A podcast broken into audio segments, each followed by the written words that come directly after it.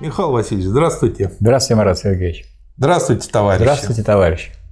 Очень короткая работа Маркса и Энгельса называется «Требования коммунистической партии в Германии». Первое. Вся Германия объявляется единой неделимой республикой.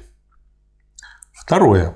Каждый немец, достигший 21 года, имеет право избирать и быть избранным. Третье. Народные представители получают вознаграждение для того, чтобы и рабочий имел возможность заседать в парламенте немецкого народа. Четвертое. Всеобщее вооружение народа. Пятое. Судопроизводство является бесплатным. Шестое. Все феодальные повинности, все оброки, барщины, десятины и так далее, до сих пор тяготевшие на сельском населении, отменяются без всякого выкупа. То есть, как я понимаю, эти требования, они как раз-таки по поводу того, чтобы утвердилась буржуазная революция. С одной стороны. А с другой стороны, это требование к кому? Вот у меня слово «требование» вызывает некоторые сомнения, несмотря на то, что вот так Требование к тому, чтобы партия за это боролась. Вот. Такое это требование к самому классу и к самой партии на самом деле, а не требования к кому-то. Потому что mm-hmm. так вот, если так ставить вопрос, то это понятно, что надо на, на чем э, свою сосредоточить борьбу. Вот о чем идет да. речь. За что бороться? Да. Это вообще-то задача борьбы. И поэтому э, у Ленина уже не требования, а у него задачи. Задачи, задачи, задачи. Дальше идет несколько конкретных требований по поводу землевладений, что с этим происходит. Ну, например, значит, оттуда цитата. «Земельный собственник как таковой, не являющийся ни крестьянином, ни арендатором, не принимает никакого участия в производстве.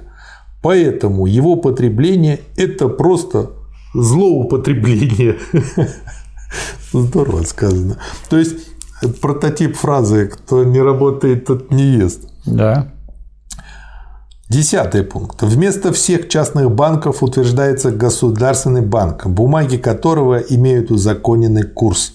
Эта мера делает возможным регулирование кредитного дела в интересах всего народа. Обращаю ваше внимание, что у Ленина есть такая статья «Грозящая катастрофа и как с ней бороться». Да. В 17 году написано, в которой раскрывается то, что вот здесь сказал Энгельс. Все соединить в один банк – да. И по существу, так сказать, ни, никто ничего не потеряет. У кого был миллион, останется миллион, у кого был рубль, останется рубль.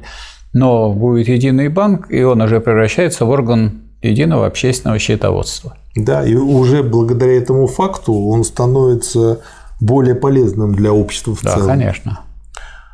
Следующий пункт. Государство берет в свои руки все средства транспорта, железные дороги, каналы, пароходы, дороги, почтовые станции и так далее. Они обращаются в государственную собственность и безвозмездно предоставляются в распоряжение неимущего класса. Ну а что делали 25 октября 17 года большевики? Они вот это да. вот и делали это требование. Они, это было требование к большевистской партии, чтобы Мне она это осуществила. Что пересылка книг бесплатно. Да, это вам понравилось. Да. Вот это как бы нам бы сейчас так этого хотелось, а то получается книга дешевле иногда в пять раз, чем почта. Требуйте. Будем. Будем. А большевики вот эти требования потом сформулировали как задачи, и сами эти задачи решили. Ну, сейчас мы сделаем. Они поняли, что надо это делать, а не просто требовать. Мы сейчас заложим фундамент, потом начнем продолжать строительство. Двенадцатый пункт. В жаловании всех государственных чиновников не будет никаких иных различий, кроме того, что семейные, то есть лица с большими потребностями, будут получать и больше оклад, чем остальные. Вот захотела бы наша страна сейчас увеличить рождаемость, сделала бы простую и все, весь вопрос да. решился бы. Тринадцатый пункт. Полное отделение церкви от государства. Духовенство всех вероисповеданий будет получать плату исключительно от своих добровольных общин. Это же смертельно для духовенства, Михаил Васильевич. Да. Нет, не смертельно. У нас много верующих, они приходят, собирают, и это духовенство не будет э, заниматься излишествами. Ну, просто Оно тогда, будет скромным, близким тогда опять народу. в упадок все наши определенные помещения придут. Когда э, Ленин делил на классы, вот он когда писал вот, развитие капитализма в России, значит, он выделяет рабочий класс, пролетариат, буржуазию, сначала промышленный, потом другие слои буржуазии, и духовенство крупное туда, к буржуазии, в конце концов, а вот э, тех, кто являлся батюшкой там в селах, которые и, и ели так же, и пили так же, и жили так же, как крестьяне, он их, так сказать, к этому классу приближал. Mm. Не включал в класс, но говорил, вот как общество разделяется. Mm-hmm. Эти тяготеют сюда, а вот эти тяготеют сюда. Хорошо. Следующий пункт – ограничение права наследования. Пятнадцатый пункт – введение высоких прогрессивных налогов и отмена налогов на предметы потребления. Шестнадцатый – учреждение национальных мастерских. Семнадцатый – всеобщее бесплатное народное образование. В интересах германского пролетариата, мелкой буржуазии и мелкого крестьянства. Со всей энергией добиваться проведения в жизнь указанных выше мероприятий – ибо только с их осуществлением миллионы, которые до сих пор эксплуатировались в Германии небольшим числом лиц и которые их будут пытаться и впредь держать в угнетении, смогут добиться своих прав и той власти, которая подобает им как производителям всех богатств.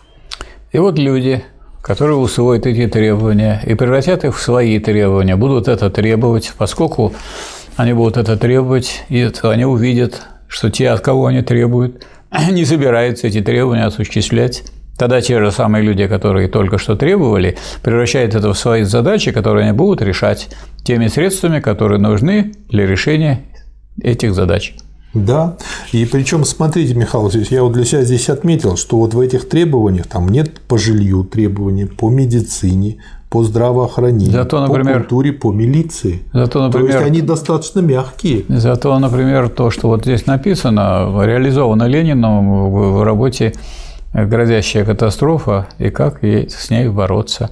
И потом первые шаги, которые были сразу после революции, вот 25 октября, да. они прямо вот отсюда вытекают. Да, он туда и дополнил, и расширил, да, и сразу. углубил. То есть это те требования, которые вот складывались они через в работах Энгельса, Маркса, а Ленин это все читал, изучал.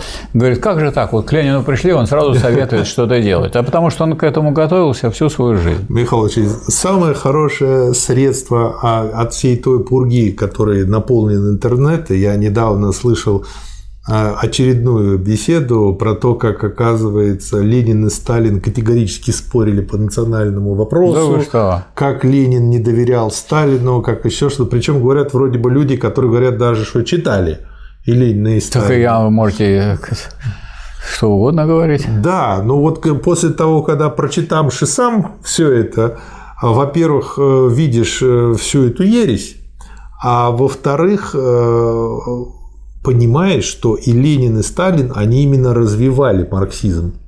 Да, и обсуждали и эти вопросы. Они свое можно... добавили, и видно, что это четкий фундамент. Они базировались на фундаменте Маркса и Энгельса.